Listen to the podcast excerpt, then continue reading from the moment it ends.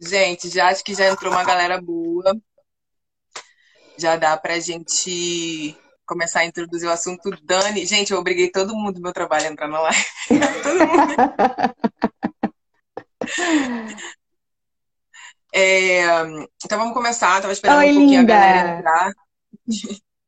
Eu tava esperando a galera entrar. Eu- Se eu olhar aqui pro lado, gente, é porque eu tô com um roteiro, tudo muito profissional aqui, entendeu? Tem um chefe, né, Kelly? Oi, chefe! Ah, louca, né? Já sabe o chefe da pessoa, enfim. É, eu já queria começar explicando algumas fundamentações, né? Porque, tipo assim, algumas pessoas estão aqui, me conhecem, sabem que eu nunca fiz live, mas eu, eu tô entrando agora nesse mês de fazer live e falar alguns assuntos. E eu quis trazer esse primeiro assunto aqui, porque é um assunto que ficou em pauta também muito com a pandemia, né? Porque é aquela história, todo mundo teve que ficar trancafiado dentro de casa, teve que aprender a se relacionar se antes só fingia, não é mesmo? Então, é um assunto que está em pauta, que está em alta. É, as pessoas falam assim, ah, blogueira, gente, eu faço isso de zoeira com meus amigos, porque eu gosto. Porque todo mundo que me conhece sabe que eu sou assim fora, aqui no Instagram, não fico fazendo a blogueira. Então, se tiver uma pessoa nessa live, vai ser legal do mesmo jeito, porque é divertido fazer isso aqui, entendeu? Tipo, eu acho legal, mas já agradeço pelas pessoas que estão aí presentes. E e outras, outra coisa que eu queria deixar claro é que as perguntas vão ser respondidas, gente, é, principalmente assim, é, é, por mim, né? E também já falo pela Kelly, porque algumas pessoas podem não concordar com algumas respostas, mas a base dos nossos princípios, né? lógico que a Kelly tem toda a base científica, acadêmica que ela estudou, mas são princípios bíblicos cristãos que a gente entende ser os princípios fundamentais, não só da nossa fé, mas que regem a nossa vida. Então, é, a gente também fala baseado nisso, né? Além dos princípios acadêmicos e científicos que a Kelly passou aí praticamente boa parte da vida dela estudando. Mas chega de falar, vamos falar da nossa convidada de hoje. Gente, Kelly Castro. Ela é psicóloga, é formada, graduada pela Universidade de Estácio de Sá. Tem três pós-graduações, né? Uma já concluiu, outra tá, outras duas estão em curso. Ela é pós-graduada em terapia cognitiva comportamental, porque, pelo que eu sei, é um método de abordagem, né, dentro da psicologia clínica. Isso. E as outras duas pós-graduações dela são de recursos humanos e psicologia e organização do trabalho. Peguei minha cola ali, porque é muita coisa, gente. Ela atua é, atendendo os pacientes desde 2018, né? E trabalha, também trabalha no recursos humanos de uma empresa privada, né? Já tem bastante experiência na área. Mas quer falar, fala, fala mais de você também, que eu sei que às vezes me fala da gente, mas fala aí também um Não, pouquinho da pode sua experiência, como é que você. Onde você está atendendo atualmente, como é que está sendo os atendimentos? Fala aí. É, hoje, basicamente, os meus atendimentos estão sendo feitos online e, e é, é, por causa da situação da pandemia, né? A gente, todos os profissionais que atendem pessoalmente tiveram que se reinventar nesse processo. Para mim, não foi um processo difícil, porque eu já atendi online desde 2019, mais ou menos, foi quando eu comecei a atender online. Então, quando a gente entrou no período da pandemia, que todo mundo teve que ficar confinado em casa e não podia fazer os atendimentos é, presenciais, para mim não foi nenhuma dificuldade atender online. Então, assim, hoje, basicamente, as sessões que eu faço, né, a parte clínica são online, porque é onde eu tenho eu entendo que eu alcanço um público maior, né? Eu não fico limitada a atender apenas pessoas do meu bairro, né? Ou que trabalham próximo, né? É, ou que precisam pegar uma condução, ou se deslocar de um lugar para o outro, sair do trabalho tarde e, ter que tratar um trânsito, pegar um BRT. É, o online hoje é um, um método que é super confortável e tanto que eu tenho uma gama de pacientes hoje que são do Rio de Janeiro, a maioria dos meus pacientes são de outros estados, outras cidades e até brasileiros morando no exterior também. E isso Ah, é fazer o online, ele faz esse tipo de coisa, ele dá essa oportunidade. Então, assim, é uma área que eu gosto, gosto muito de atender online, me identifico bem e hoje eu atendo basicamente online. Para fazer presencial tem que ser um pedido especial. E quais são as plataformas que você atende hoje? Fala aí pra gente, o... então. Hoje, a... hoje a parte clínica eu estou atendendo pelo Zen Club, que é uma plataforma online que já está aí no mercado já há mais ou menos uns cinco anos. E recentemente também eu comecei a atender pelo Psicologia Viva, que atende planos de saúde. Né? Eu entrei na, na plataforma do Psicologia Viva porque dá muita oportunidade para pessoas que têm plano de saúde, às vezes não conseguem fazer terapia pelo plano, tem muita dificuldade. Então, até se você tem plano de saúde, está procurando psicólogo, tem de Psicologia Viva, porque lá atende vários convênios, sabe? E assim, é bem interessante. Então, talvez para você também seja uma alternativa. Alô, galera do plano de saúde. Dani, libera aí o plano de saúde pra gente. é, então, vamos, vamos começar com algumas perguntas, né? Porque eu recebi bastante perguntas. Bom. E eu acho que uma primeira pergunta, uma primeira pergunta que acho que já vai abrir, né, o leque para as outras perguntas, é uma pergunta que chegou que diz assim: em que momento consigo ter noção que preciso de um acompanhamento psicológico? Essa é a pergunta chave que eu acho que a maioria das pessoas se questionam, né? Mas uma coisa que eu gosto muito de falar com as pessoas que eu atendo, e principalmente com as pessoas que eu trabalho, porque eu não tenho só esse perfil de atender clinicamente, mas também eu tenho todo o interesse de levar saúde mental para dentro do ambiente de trabalho também, que é onde a gente passa a maior parte da nossa vida, né? Dentro do nosso ambiente de trabalho. Uma coisa que eu sempre falo é quando eu percebo que estou tendo prejuízos. Então, assim, é, tô, tô vivendo bem, não tá me prejudicando, tá? Tudo bem, então acredito que dá para levar. Mas a partir do momento em que você começa a perceber prejuízos, que é aquele problema, seja no relacionamento, seja emocional, seja saúde, até saúde, né? Quando a gente percebe, tô tendo prejuízo, tô tendo dificuldade, né? É só a gente pensar, né? É, comecei a ter uma dorzinha de cabeça, né? Aí é aquela dorzinha chata, você toma um analgésico, resolve, melhora, mas passa uma semana, passa duas, passa três, você já começa a ver que não tá. Um, um analgésico não está resolvendo, aí você pensa, poxa, tá na hora de eu ir no médico, isso não é normal. É a mesma coisa com relação à terapia. Eu começo a perceber, estou tendo dificuldade em me relacionar, estou tendo dificuldade em conviver, estou tendo dificuldade em lidar com essa situação e estou começando a ver, estou me prejudicando, não estou conseguindo trabalhar, não estou conseguindo produzir, não estou conseguindo estudar, estou é, me afastando, estou me isolando. A gente sabe, né? A gente começa a ver que a gente está estranho. Estou preferindo ficar isolado em casa, dentro do quarto, prejuízos. Ah, parei de fazer exercício físico, parei de cuidar do meu cabelo, da minha pele, estou engordando, estou emagrecendo, não estou dormindo. Prejuízos. Você começa a perceber, está fora do controle, está fora do normal. É a hora de fazer terapia, com certeza. É sempre bom ter um acompanhamento de um profissional de saúde mental para te ajudar a passar por alguma fase difícil. Verdade, eu sempre indico para as pessoas também, eu sempre falo. É, a outra pergunta aqui, que vou dar uma sequência, que já entra no tema do relacionamento, pergunta Sim. assim: como se relacionar com uma pessoa que só ela está certa? Babado também. É assim, gente, uma coisa interessante é o tema de relacionamentos é, é um tema que eu gosto bastante e por incrível que pareça, né, é a base do tratamento terapêutico. Muita gente começa a fazer terapia porque não sabe se relacionar. E aí, quando a gente pensa, né? Onde está a dificuldade? As dificuldades são todas que você pode imaginar, inclusive lidar com pessoas egoístas, ou lidar com pessoas que têm um, uma, um comportamento difícil, pessoas que não ouvem, pessoas que estão sempre certas, ou então aquela pessoa que te pede tudo, que é deitona, né? Então, assim, como que a gente aprende com, a lidar com isso, né?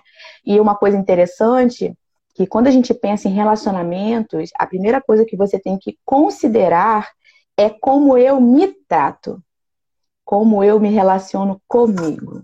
Quando eu começo a aprender o modo como eu me relaciono comigo, começa a ficar um pouco mais fácil para mim aprender a me relacionar com outras pessoas. Então, como lidar com uma pessoa que é egoísta? É só você pensar, né? Poxa, eu tenho que lidar, vamos imaginar que seja uma posição difícil, né? Um subordinado e um chefe, um exemplo. Né? É óbvio que dentro de uma cultura empresarial, né, existe aquela questão da hierarquia e talvez lidar com uma pessoa que tem um, uma personalidade difícil, que é imatura emocionalmente, você não vai poder chegar para ela e vai poder confrontar ela, ou chegar e falar: olha só, você é assim, você é assado. Mas imaginando uma situação um pouquinho mais delicada como um ambiente de trabalho, a primeira coisa que você tem que aprender é se posicionar. Então, eu estou lidando com uma pessoa que só ela está certa. Qual é a primeira coisa que eu tenho que fazer? Qual é a primeira estratégia? Eu posso escolher me afastar dessa pessoa, eu posso escolher não bater de frente com essa pessoa, eu posso escolher também, né? É, no momento em que essa pessoa fala eu tô certo, você fala não concordo com você na frente da pessoa. E é, isso é se posicionar, não concordo com você, não acho isso certo. E, gente, seja no ambiente de trabalho, seja dentro de um relacionamento familiar, seja dentro de um relacionamento de amizade, não concordar faz parte. E a gente tem que aprender a lidar com as pessoas que não concordam com a gente. Então, assim, até nisso de você ficar com medo de falar para o outro, não concordo com você, eu acho que o que você está fazendo não é legal, também é saber se relacionar. Às vezes a pessoa tem uma, uma construção de ideia de se relacionar, que é aquela assim, né? Isso eu estou falando, imaginando uma posição delicada, né? Que é de um chefe, um funcionário, por exemplo. Mas até mesmo dentro de um espaço de trabalho, dizer não concordo com você, é, não aceito o que você está falando, faz parte, gente. Tem muitas pessoas adoecidas, principalmente no espaço de trabalho. Por guardar as coisas. Por né? guardar, porque, tipo, meu chefe eu tenho que engolir, né? Meu colega de trabalho é mais antigo do que eu, tenho que aceitar, né? E não é assim, gente. A gente pode dizer, não concordo com você né? Eu e a Paula estamos aqui conversando. A gente tem uma relação estreita de amizade. Quantas vezes nas nossas conversas a gente olhou uma para a outra e falou, não concordo. Ficamos com raiva uma da outra? Ficamos. Um mês sem se falar? A Paulinha, gente, já ficou sem se falar comigo? Já, porque a bichinha é difícil, mas faz parte. E aí, qual foi o meu jeito de lidar com isso? Não só com ela, mas em outras Sempre situações. madura dar o espaço para ela, para ela digerir a situação, ela pensar sobre o que está acontecendo e em algum momento oportuno falar para ela. Mesmo depois de um mês, dois meses, não concordei com você ainda que ela fale, é, né? Porque, tipo, relacionamento é isso, é aprendizado, é, não existe 100% certo, 100% errado, não existe 100% razão não tem razão. Existe aprender a lidar com as diferenças, né? Uma coisa que eu gosto muito de falar. O, o conceito de relacionamento é aprender a lidar com as diferenças, com as nossas é e com as dos outros. É, a próxima pergunta que eu quero são duas perguntas, mas eu, eu, acredito que você vai conseguir responder numa só, porque é uma pergunta assim: o que seria um casamento fracassado? E a outra pergunta é: para você, o que é um relacionamento de sucesso? Então acho que a gente pode trabalhar nessas duas coisas, tipo assim, o que, que é um casamento fracassado, o que, que é um a gente entrar nessa seara do casamento, o que é um casamento de sucesso, né? Quais Sim. são os termos assim? Gente, dentro do relacionamento amoroso, o que é um relacionamento fracassado e o que é um relacionamento de sucesso? Equilíbrio. Equilíbrio é tudo, gente. Então, por exemplo, imaginando dentro de um casamento, um casal que não consegue dialogar, um casal que não se ouve, um não escuta o outro, um casal que não respeita o limite do outro, não respeita as diferenças, pode não ter fracassado ainda, mas tem grandes chances de caminhar no fracasso. Um relacionamento, né, um casamento, um namoro, uma amizade, não importa, que tem diálogo, que tem equilíbrio, que tem boa vontade, disponibilidade de ouvir um ao outro, de entender um ao outro, de conhecer um ao outro, tem grandes chances de ter sucesso. E aí você até pode falar assim: poxa, mas como já casei, ai, minha minha companheira é, é, não muda, ela é assim. Ai, meu companheiro é assim, não vai mudar. Agora já era, gente. Casei já era. Não, gente. Mesmo você tendo se casado já e não dá para desfazer o casamento, você não tem vontade de desfazer o casamento, ou tá no namoro, ou uma amizade, ou um, até que seja uma paquera ainda. Mas quando você começa a lidar com essa pessoa e você começa a ver essa dificuldade do, básico, gente, que é a conversa, que é o me abrir, o me fazer conhecer, o estar disponível para ouvir o outro, né? A gente já pode começar a tirar muitas conclusões disso. E se eu já estou casado com uma é, pessoa a Fabrícia que é tá assim, falando ali, o diálogo é tudo. Sim. E se eu já estou num casamento em que uma das partes, né, é, é, difícil, não quer ouvir, não quer lidar, existe também o posicionamento, gente. É chegar para uma pessoa, estou casado com você há 10 anos e você não muda nisso. Olha só, nós precisamos conversar sobre isso. A gente precisa ter mudanças nisso. Não dá para mim me esforçar sozinho e você não fazer a sua parte. E eu acredito que muitos casais já passaram por esses por essas DRs, né? De chegar um momento assim, ó, é agora ou é agora. A gente precisa lidar com isso. E, gente, uma coisa interessante, né? Existem muitos modos de um casal reaprender a se relacionar, sabe? Independente de ser casado, de ser namorado, de ser é, é, é, amizade, existem muitos modos de você se aprender a se relacionar. Dentro né, da nossa, do meio da gente de vida secular, uma pessoa que está num casamento, por exemplo, e que uma das partes tem dificuldade, ela pode aprender a, a lidar com isso fazendo terapia, sozinha. E ela ser a pessoa que apresenta para o outro um modo diferente dele lidar com as situações. Também existem situações aí agora entrando dentro do espaço religioso, né, como a gente como a gente fala, né? né a Paulinha usou bem esse, essa questão da nossa, da nossa religião, da nossa religiosidade. Dentro da igreja existem vários trabalhos voltados para exatamente ajudar e ensinar os casais a se relacionarem dentro da Bíblia, biblicamente. Então, assim, um casamento, ainda que esteja num caminho de dificuldade, ele pode sim, dependendo da boa vontade das duas partes, voltar a ter sucesso. E um relacionamento que já está no sucesso pode ainda ter mais sucesso, ainda se tornar referência para outros casais. E isso que é o interessante. Teve um, um, comentário aí, não sei se você ouviu falar, nunca ouviu falar, Síndrome de Gabriela. Ah, sim, eu nasci Alguém assim, eu, é, eu vi, eu nasci assim, eu sou assim, vou ficar para sempre. Gente, quem fala isso, isso é desculpa de gente imatura, tá? Nós estamos o tempo todo mudando. Hoje eu gosto de café, amanhã eu posso não gostar de café. É assim que é o ser humano. Hoje eu posso ser louca por determinado tipo de filme, amanhã eu posso ter nojo do filme. Então, tipo assim, a gente muda, gente. A gente está mudando o tempo inteiro. Então, se eu sou assim a respeito dos meus gostos, a respeito de opinião política, até de time de futebol, a gente pode virar e falar assim: hoje eu sou vascaína, amanhã eu sou flamenguista. Por que, que num comportamento eu vou ser sempre assim? Não. É tudo questão de equilíbrio, coerência. Oh, boa coração vontade. explodiu o coraçãozinho. boa vontade. É eu perceber, poxa, eu tenho essa dificuldade, mas eu posso melhorar, eu não consigo sozinho. Poxa, eu vou procurar ajuda. Terapia tá aí para isso, gente. Terapia é um, um meio muito legal de dar para você ferramentas e instrumentos para lidar com as suas dificuldades. Esse é o principal papel de se fazer, de se estar em terapia. Aprender a lidar com as suas limitações. Não é para fazer milagre. Vocês podem ter certeza disso. É, tem uma pergunta aqui que eu acredito que seja até um pouquinho mais técnica. É, como lidar com pessoas que sofrem de bipolaridade? Então, gente, o transtorno bipolar é um transtorno psiquiátrico grave, necessita de tratamento, né? Então, assim, lidar com uma pessoa com um transtorno bipolar exige muita paciência do outro. Porque quem está lidando com uma pessoa assim, ela tem que aprender sobre o diagnóstico, aprender sobre as variações que esse diagnóstico tá, traz, aprender nas dificuldades que esse tipo de doença traz. Isso pensando que é um transtorno diagnosticado, porque também tem muitas pessoas que falam que é bipolar. Isso, isso que eu ia falar. Muita gente fala, ah, fulano é. é bipolar, não sabe nem. Gente, não, se vocês um soubessem, assim, bipolar, tem né? gente que fala, né? Eu sou bipolar, né? Gente, olha, até aproveitando para falar isso.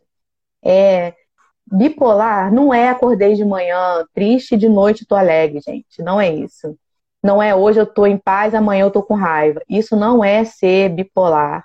Um transtorno bipolar é quando você tem uma dificuldade é, no seu funcionamento químico, cerebral, né, no modo como você é, é, se relaciona, como você interpreta, como você age. E antes de ser algo emocional, né, psíquico, é biológico. A pessoa tem uma dificuldade no seu cérebro, sabe? É uma desorganização mesmo é, no corpo. Então a pessoa tem que tomar medicação para equilibrar, porque a pessoa ela tem é, é como se os hormônios, os neurônios que fazem essas regulações emocionais da gente, porque, gente, emoção não vem do coração, vem das nossas reações químicas e hormonais. Então, assim, se eu tenho, não tenho um equilíbrio nos comandos das minhas regulações hormonais, eu vou ter oscilações de humor, gente, terríveis. Se você já teve a oportunidade de ler o que, que é o principal fator da depressão que a gente vê, né? A pessoa, quando está com depressão, ela tem todos esses sintomas externos que a gente já está cansado de falar. Mas quando essa pessoa passa por uma avaliação, os níveis delas hormonais, que são os hormônios de bem-estar, né, e tudo mais, tá tudo lá embaixo. Então a pessoa tem que tomar uma medicação para regular isso. E é a mesma coisa no transtorno bipolar, gente, o que acontece é a desorganização hormonal da pessoa de tal modo que ela não tem controle.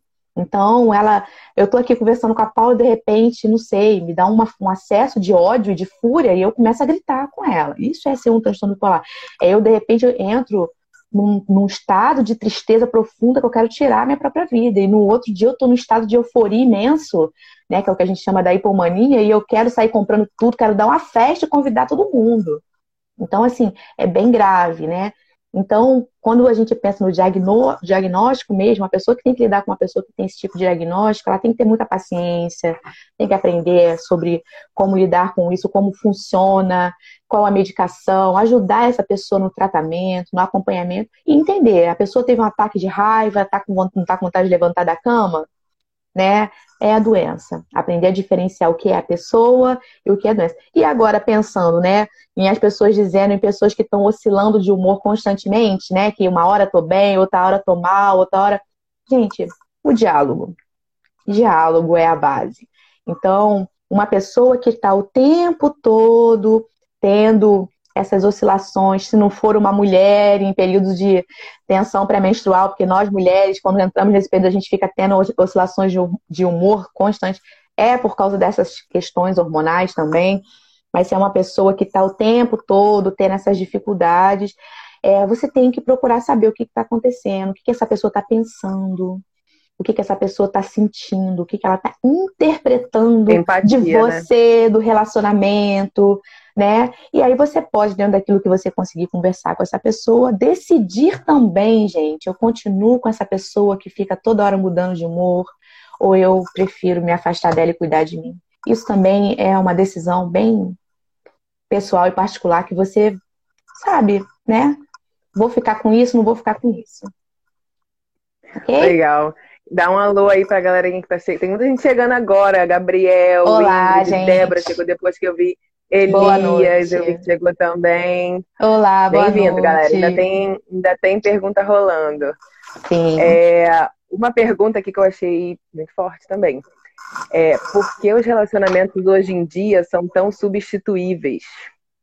Aquela famosa pergunta da sociedade líquida, né? é, maturidade, principalmente. A gente pode reparar, é, eu que sou uma pessoa que eu gosto muito de é, estudar comportamento humano, eu gosto tudo que dentro desse assunto me traz muita curiosidade, mas quando você para para você analisar o modo que as faixas etárias se comportam, você começa a ver muitas diferenças. Então, por exemplo, se você começa a ver pessoas nas, na faixa etária, né, dos 60, dos 50, dos 40, tem um jeito de se comportar. Aí, quando começa a ficar mais jovem, você começa a ver que é totalmente diferente isso. Entra dificuldade de se relacionar, entra todos são substituíveis. Então, assim, é só a gente começar a olhar ao nosso redor. Nós vivemos em um tempo aonde isso é vendido pra gente o tempo inteiro. Né? Uma criança, e eu vou usar um exemplo bem maravilhoso, assim, bem simples, né? Para os papais e para as mamães, né? A gente vai, tem um, isso imaginando, né? Uma pessoa na faixa dos 30 anos, que quando estava lá com seus tri, é, quando nasceu lá nos anos 80, mais ou menos, né, na faixa dos anos 80, que teve uma vida de muita dificuldade. Vou dar um exemplozinho bem básico, tá? Teve uma vida de muita dificuldade, nasceu lá nos anos 70, anos 80, privado de muitas coisas. as, os brinquedos eram, eram latinhas de, de, de coisa, talvez não teve oportunidade de estudar em um colégio particular, talvez para poder conseguir um Walkman, né? Era uma coisa que só rico tinha. E aí essa pessoa cresceu num ambiente de muita dificuldade financeira. E aí ela decidiu um dia, quando eu for adulto, eu tiver um filho, eu vou dar tudo pro meu filho. Aí essa pessoa, lá com, nos anos 90, ela teve um filho. Lá nos anos 90, tá? Aí teve um filho. E aí ela pegou e falou assim: meu filho não vai passar pelo que eu passei. E aí ela pega e dá tudo para essa criança. A criança pega o brinquedo, quebrou, mamãe, quebrou o brinquedo. Troca, amor, tem outro aqui para te dar. Mamãe, quero fazer futebol. Faz o futebol. Quero fazer, quero videogame. Como videogame. E aí essa pessoa dá para o filho aquilo que ela não teve. O que, que esse pai e essa mãe tá ensinando para esse filho? É só a gente pensar um pouquinho, né? Tá ensinando, talvez, que é bom ter tudo, que o papai e a mamãe são maravilhosos e que dá o conforto, mas não está ensinando para o seu filho o valor das coisas. Aí essa pessoa que nasceu lá nos anos 90, ela vai chegar agora nos anos 2000, né, 2020, né, isso eu tô fazendo uma, mais ou menos, tá, gente? Então essa pessoa chega agora, tá com 20 anos, 25 anos, e é uma pessoa que, tipo, não tem apego nenhum, sabe? Ou então não consegue entender a si mesmo, né? Tem dificuldades em diversas coisas, é mimada, e aí a pessoa fica, nossa, por que, que essa pessoa é assim? Qual é a dificuldade? Cultural, gente. Cultural. Mudanças das gerações. Então, a gente, independente da nossa idade, dos valores que a gente tem, existem algumas coisas, eu gosto muito de lembrar isso, existem valores que são inegociáveis, independente de eu ter uma vida privada de vários benefícios e de eu ter uma vida com vários benefícios, aprender o valor das coisas é algo a ser, é muito útil e também é necessário ser passado adiante. Então, se hoje a gente vive um tempo onde tudo é fácil, tudo é substituível, tudo é rápido, tudo é consumo rápido, tudo é, sabe? É o que foi ensinado para essa, essas pessoas. E aí eu falo, né? Uhum. Esse tipo de pessoa que está com uns 20, talvez 30, ou né? Até mesmo pessoas mais velhas que talvez tiveram dificuldade por alguma questão, né? Porque tudo é aprendido. Tem salvação? Tem como aprender? Tem, claro que tem. A gente É isso que pode... eu ia perguntar agora, aproveitando falando de relacionamento de relacionamentos, né? Falando de pais. O que, que você acha que um pai, uma, uma ação prática, um pai pode fazer para ensinar um filho o valor das coisas? Como você estava falando. É só ele lembrar como ele aprendeu o valor das coisas. Às vezes Lutando, a né? gente. Né? É, Ele que lute. Às vezes a gente fica. É porque hoje em dia, gente... isso também é uma coisa muito característica de hoje em dia, né? Todo mundo quer uma fórmula pronta para tudo, né? Quer uma coisa pronta, receitinha pronta para resolver os problemas. E, gente, é sério, assim, não tem fórmula pronta. É uma coisa que eu gosto muito de também falar com os meus pacientes na terapia. Eu atendo pessoas de diversas faixas etárias e as dificuldades são semelhantes, apesar das diferenças culturais. Mas uma coisa interessante é que nada é fácil. Às vezes nós queremos pular as etapas, né? Uma coisa que eu gosto muito de lembrar né? Eu tenho um sobrinho pequenininho, né? Vou usar esse exemplo porque eu acho isso uma gracinha, porque eu sei o que, que isso vai construir nele quando ele for um adulto. E eu vejo a minha cunhada, ele gosta de brincar com muitos brinquedos. Aí ele brinca com tudo. Aí a minha cunhada agora está ensinando o meu sobrinho a juntar os brinquedos. É uma luta, óbvio. Uma criança de dois anos, né? Claro que vai ter dificuldade, mas ela ensina, ela não desiste. Você tem que aprender a tirar os brinquedinhos da caixinha e você tem que aprender a pegar os brinquedinhos e colocar na caixinha. O que, que vocês acham? E aí eu falo mesmo, e vocês podem pensar sobre isso, que esse tipo de ensinamento de valor, de organização e de disciplina vai ensinar para essa criança quando ela for maior. O quê? Verdade. Não pular etapas. Então, assim, como que um pai uma mãe pode educar os seus filhos? Ensinando daquilo que ele aprendeu, principalmente. E se não aprendeu, se acha que teve uma, uma, uma educação que foi é, difícil, que foi talvez é, privado de certas coisas, pode aprender. Aí a gente pode usar hoje, tem tem muitos livros, a pedagogia hoje, gente, é incrível, ensinando os pais sobre diversas coisas sobre os, os filhos. Existem livros, existem profissionais que se dedicam a ensinar sobre essa interação pais e filhos. Então, assim, e uma coisa bem legal, que eu quero repetir isso assim várias vezes aqui. Gente, tudo na nossa vida é aprendido. Tudo é aprendido. Existem coisas que é a sua característica pessoal, mas a maioria do que você é, você aprendeu em algum momento. Em algum momento. Então, se é aprendido, eu posso aprender de novo. Ou posso aprender modos melhores. Essa daí vale um monte de coração, hein, gente? Essa, essa dica aí, hein? Conselho, conselho grátis. É verdade. É, tem uma outra pergunta aqui que eu achei muito legal, principalmente para quem trabalha com público, que tem essa dificuldade, né?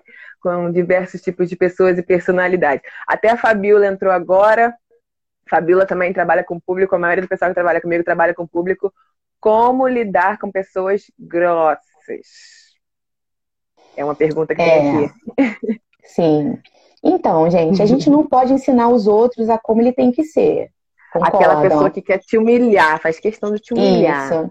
A primeira coisa que você tem que se lembrar, eu já trabalhei também com o público durante muitos anos, e, gente, a primeira coisa que você tem que se lembrar no momento que você está lidando com uma pessoa sem educação é que ela não sabe nada sobre você.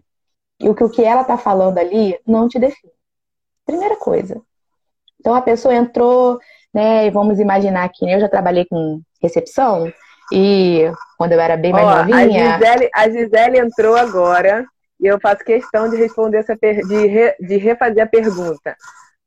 A pergunta é como lidar com pessoas grossas que já já começa te xingando, faz questão de te humilhar. Vai, vai lá, agora a resposta. Meu Deus, repetir. A primeira coisa que você tem que se lembrar quando você trabalha com público é que aquelas pessoas que estão ali não te conhecem e que geralmente o que elas falam não te define, na grande maioria das vezes. Essa é a primeira coisa. Quando você lida com o público, uma das coisas que é muito comum acontecer é que, por exemplo, você começa a lidar com um paciente, é paciente porque eu trabalhei com paciente, tá, gente? Então, assim, eu lembrei de paciente.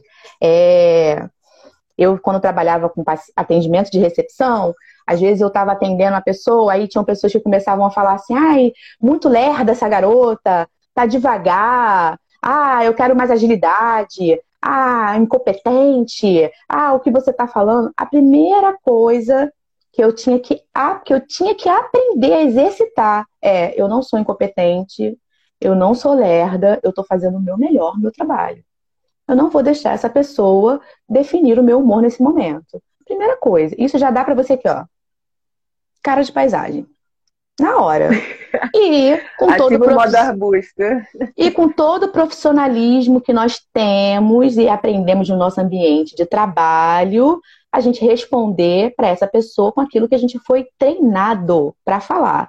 Então, por exemplo, né, eu como trabalhei com clínica, era pacientes, como eu disse, né? Então eu trabalhava com pacientes e acontecia várias vezes as pessoas falarem: ah, essa recepcionista é lerda, é incompetente, não pegou autorização do meu exame. Às vezes começava a fazer aquele barraquinho básico: ah, isso aqui está muito devagar, está muito cheio. Primeira coisa, manter o autocontrole. Eu estou fazendo tudo que é possível, 20 fichas para me atender, estou atendendo. Quando vinha diretamente a mim, a primeira coisa, senhor, senhora, o senhor pode aguardar um minuto, por favor? O senhor pode se acalmar? Se o senhor quiser ter uma água. Ah, começou a xingar? Senhor, se o senhor continuar falando desse modo, eu vou ter que chamar a segurança, eu vou pedir para o senhor se retirar, porque isso aqui é um ambiente de trabalho. Aqui não é um lugar para esse tipo de situação. Do mesmo jeito que o senhor está aqui precisando de ser atendido, eu estou aqui para prestar o melhor atendimento para o senhor. E tem coisas que não dependem de mim. Isso é ser assertivo. Você não desrespeita o outro, mas você também não se humilha, você não se né? Você não se coloca naquela posição do tipo, né? E, gente, vou falar uma coisa para vocês. E aí é uma coisa interessante de se pensar, principalmente com quem trabalha no público. Às vezes eu fico vendo no, Instagram as pessoas postando assim, ah, quem trabalha com público tinha que fazer, tinha que ter é, é, pagamento de terapia direto. Gente, sinceramente, quem trabalha com público tem que entender uma coisa: você tem que aprender a lidar com você mesmo. Porque vocês podem reparar, vocês podem reparar. Quando uma pessoa que você está lidando com o público começa a te ofender ou falar coisas, eu já vi isso acontecer com outros colegas meus de trabalho, eu já vi gente ter tremedeira, ter crise de choro, não conseguir ficar no local de trabalho, se destemperar e começar a gritar com o outro, tipo, né, vou me impor aqui agora, que você não vai falar comigo assim. Então, tipo assim, você tem que saber quem você é, se conhecer. Então, se eu já sei que eu sou uma pessoa que né, bota a mão nas cadeiras e não vou levar desaforo para casa, eu tenho que me conhecer e aprender a diferenciar. Se eu sou uma pessoa que começa a chorar, tem uma baixa autoestima, e se alguém fala que eu sou feia, que eu sou isso, ou aquilo, eu fico logo inseguro, eu tenho que me conhecer e aprender a lidar com isso. Então, assim, é muito importante que você se conheça, que você saiba quem você é, que você tenha segurança nisso e que você entenda que o humor dos outros, a má educação dos outros, a grosseria dos outros não te define. Não te define. Muito legal. E o mais não define seu é profissionalismo, é... não define. É verdade. E o mais engraçado é que, assim, você já teve a experiência de trabalhar com público. Eu, atualmente, estou na experiência de trabalhar com público. Eu estou vendo vários comentários aqui de pessoas que trabalham com público, que é a Nicole trabalha com público, Vinícius. E, e, todo, e você está falando situações que acontecem no meu trabalho. E você está falando situações que as pessoas estão colocando aqui, concordo, concordo, que acontecem no trabalho delas. Então, assim, lidar com o público acaba que padroniza, né? A gente tem que lidar com todos Sim. os tipos de. Então, por exemplo, exatamente. É até a Priscila está colocando ali agora, autocontrole. Exatamente. E, gente, aí vocês podem falar, ah, falar é fácil, né? Quero ver na hora lá que o bicho está pegando, a gente está aqui com um monte de gente para atender. Gente, equilíbrio é tudo equilíbrio.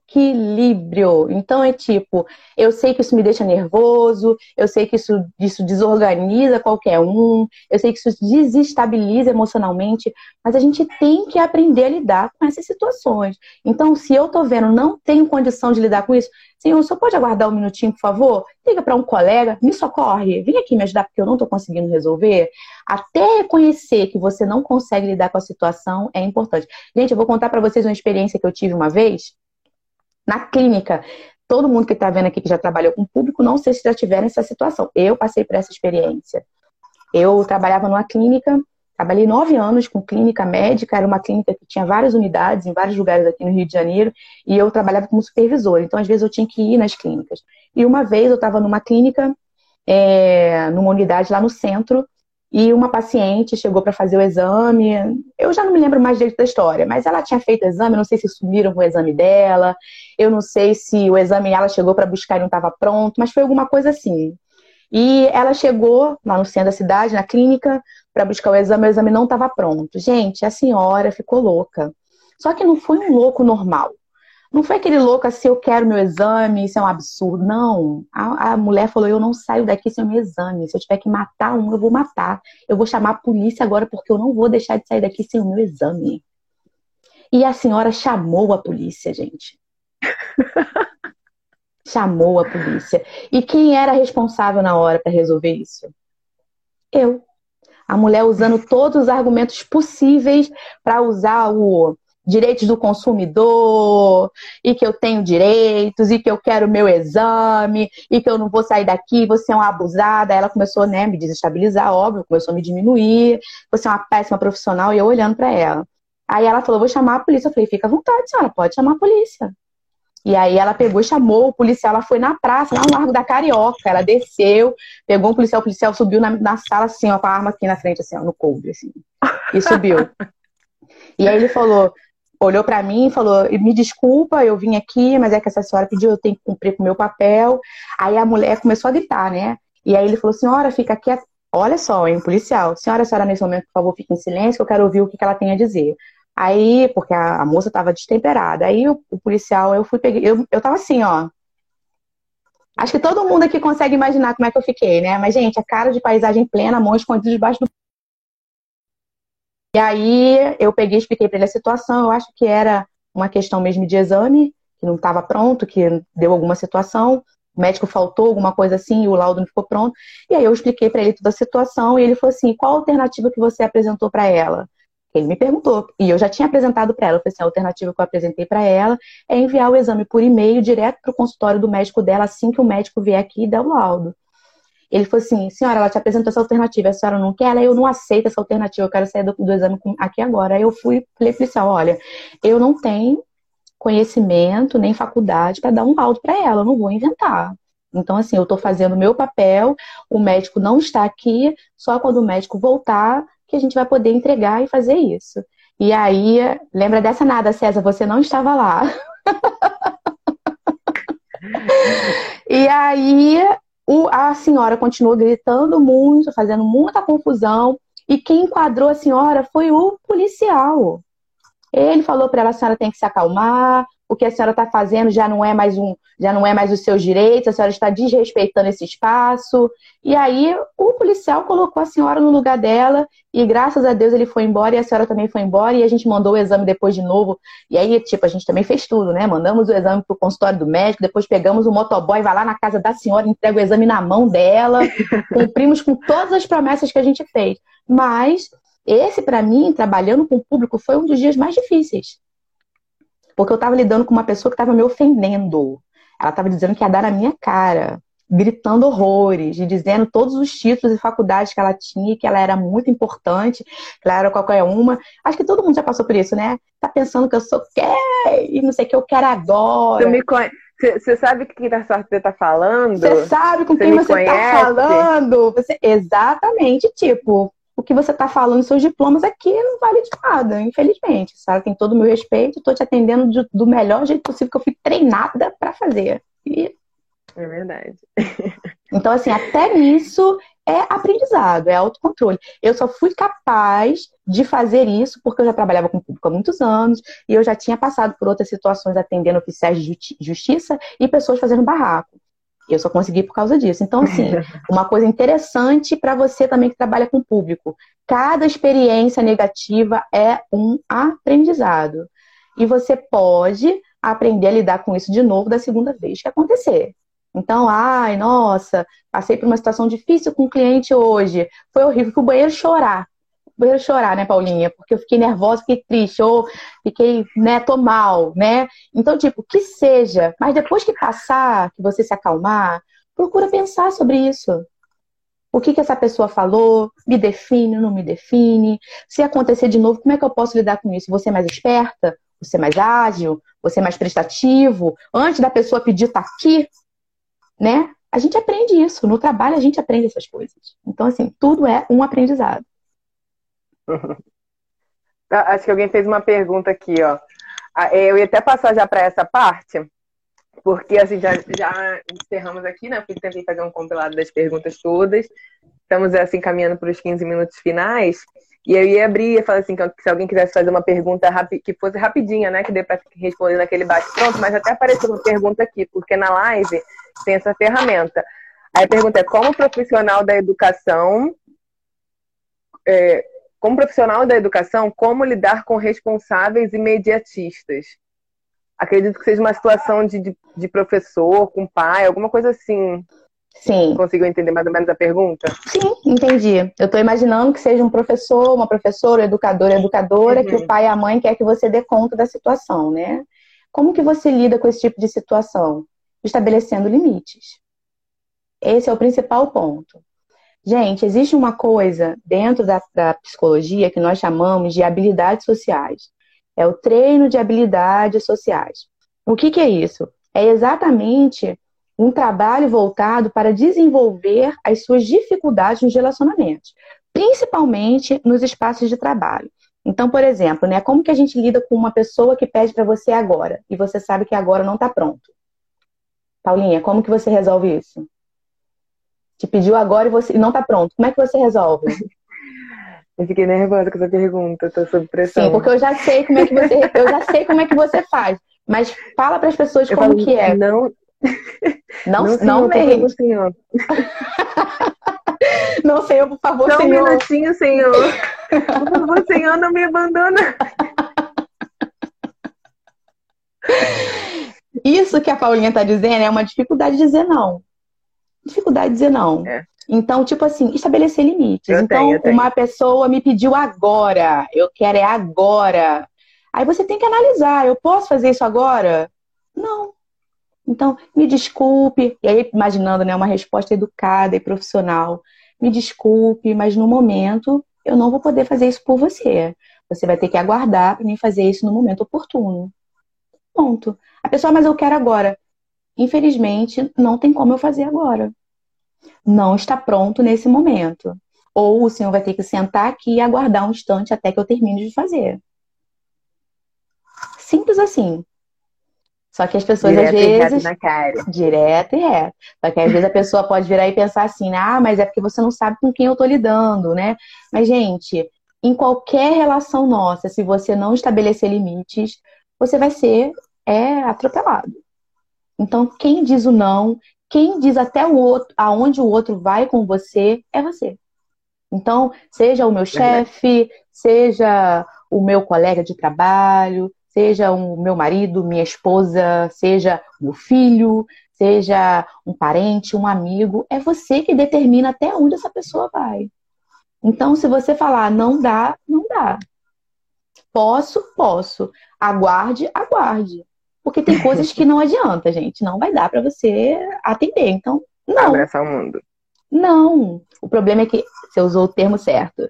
O problema é que a gente fica tentando agradar o outro. A gente tem essa construção na nossa cabeça de que dizer não é errado. De que dizer não é desagradável. De que dizer não é ofensivo. Mas isso é uma grande mentira que nós no Brasil alimentamos. Dizer não é normal, gente. Uma pessoa falar assim, não quero sair com você agora, não significa que ela não gosta de você. É apenas que ela é apenas que ela não pode naquele momento. Você falar para o seu chefe, chefe, não está pronto. O senhor pode me dar mais algumas horas para eu terminar? Não significa que você é um péssimo profissional. Não, apenas significa que você não conseguiu concluir a tarefa. Só que a gente tem essa construção, né? Dizer para o outro, para o meu cliente, né? para um, um, pai de um aluno, para um paciente. Eu lido com o público também, gente. Estou trabalhando aqui como psicóloga, lidando com o público. Eu não posso te atender nesse momento. Não posso te ajudar agora preciso que o senhor ou a senhora aguarde um instante, não te diminui profissionalmente, não diz que você é incompetente, nem que você é um fracassado, que você está fazendo tudo errado. Não diz isso. Apenas é, não posso nesse momento. E esse é o maior problema da gente. Curtiu? É, tem... curti, curti. A Merinha falou que tá adorando ouvir a gente. Que bom! Uh! É, Faltam cinco minutinhos para gente terminar. É, queria só. Tem alguma, alguma pergunta? Vamos ver. Uma perguntinha, só mais uma perguntinha aí, que alguém queira fazer ao vivo aí no, no comentário. Ah, é, porque eu falo muito, aí demora muito a resposta. Não, e são perguntas também que a gente já, imaginei que uma pergunta ia tomar um tempo, né? Porque é complexo para explicar. Alguém, Sim, agora... Todo mundo comenta no chat na hora de fazer pergunta. Agora que eu vi, já alguém passaram 50 minutos, né? Para mim só tem 10 minutos é, que a gente está conversando. Olha que honra, Vivi. Um beijo, Vivi. É, alguém quer fazer uma perguntinha aí no chat? Vai ser a última pergunta. Ah, boa pergunta, Zé. Zé perguntou da próxima live. Tô querendo fazer um projeto de fazer essas lives durante um mês aí. Então, na próxima quinta-feira já vai ter live. Vou pedir para vocês nos stories mais para frente sugestão de temas. Que aí eu consigo trazer profissionais aqui ele quer a parte 2 de relacionamentos, Kelly. tá bom. E, e aí, na próxima quinta-feira já tem live de novo. Uhum. Ai, gente, a Vivi, eu, eu vou chorar que a Vivi é muito maravilhosa.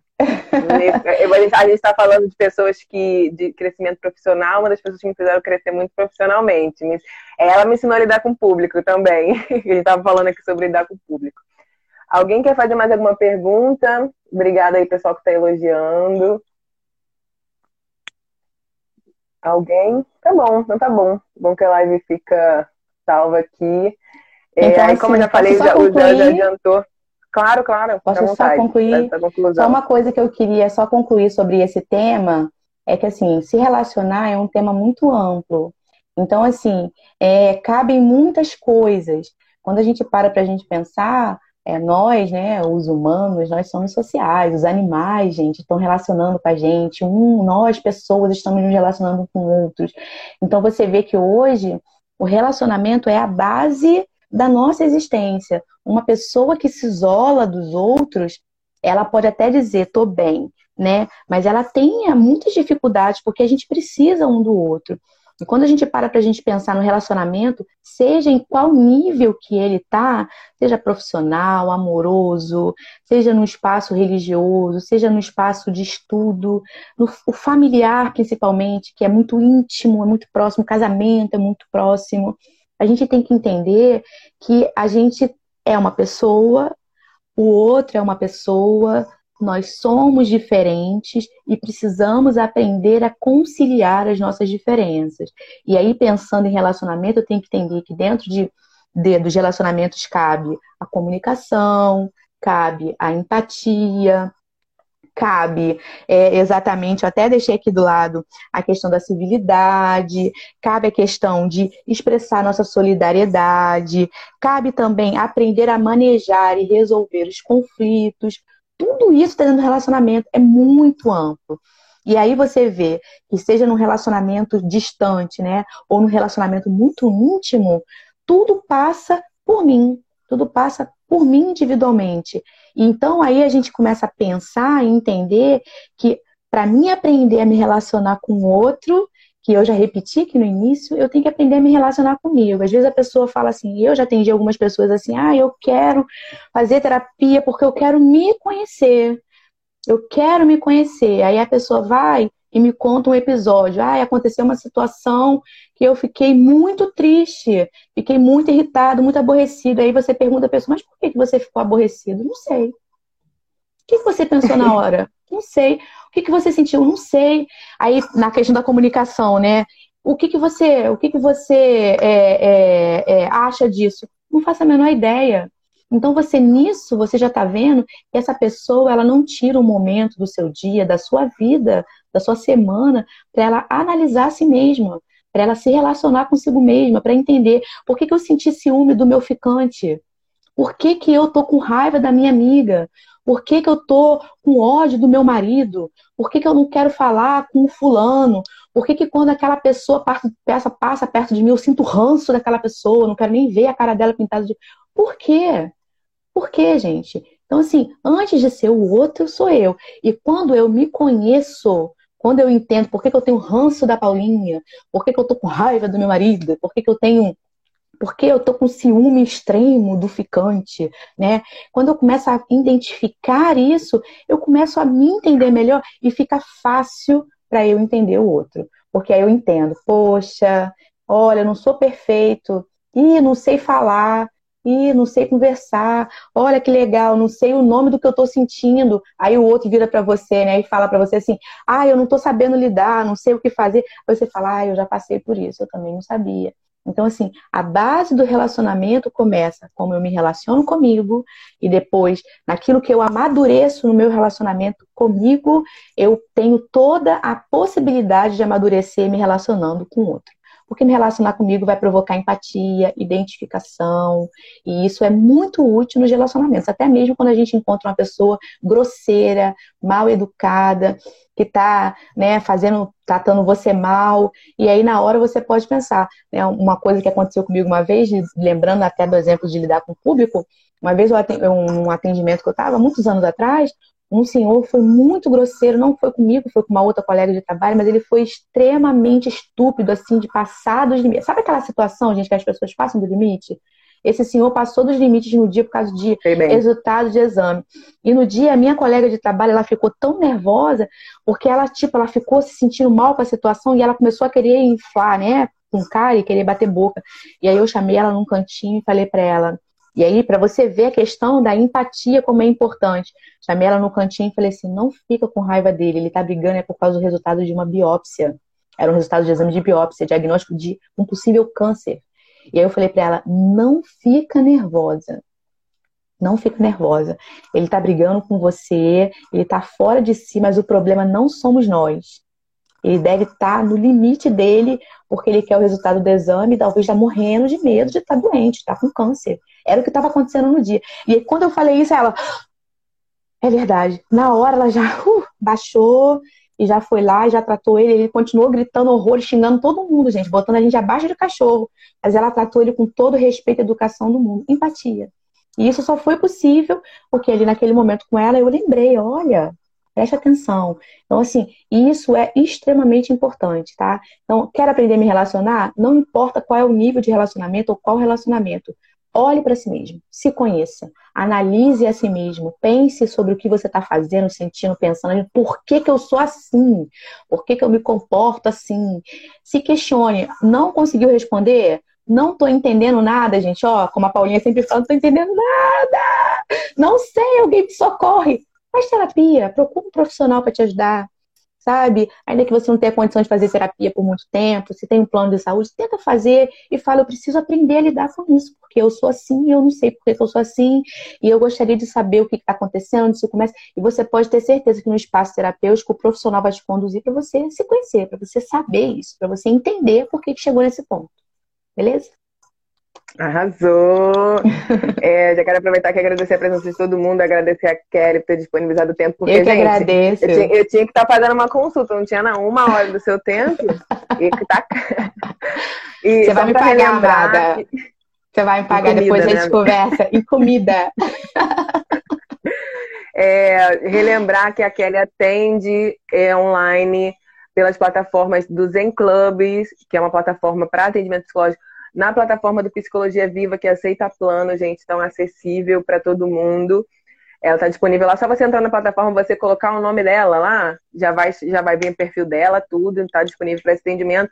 Gente, quero agradecer muito, sério, a presença de todo mundo, cara. Eu perturbei meus amigos e eles me surpreenderam, gente. Eu sempre falo que eu sou grata a Deus pelos meus amigos. Já surgiu até a sugestão de tema da próxima live aqui, tá tudo anotado, tá, gente? Então é isso. Muito obrigada mesmo, gente.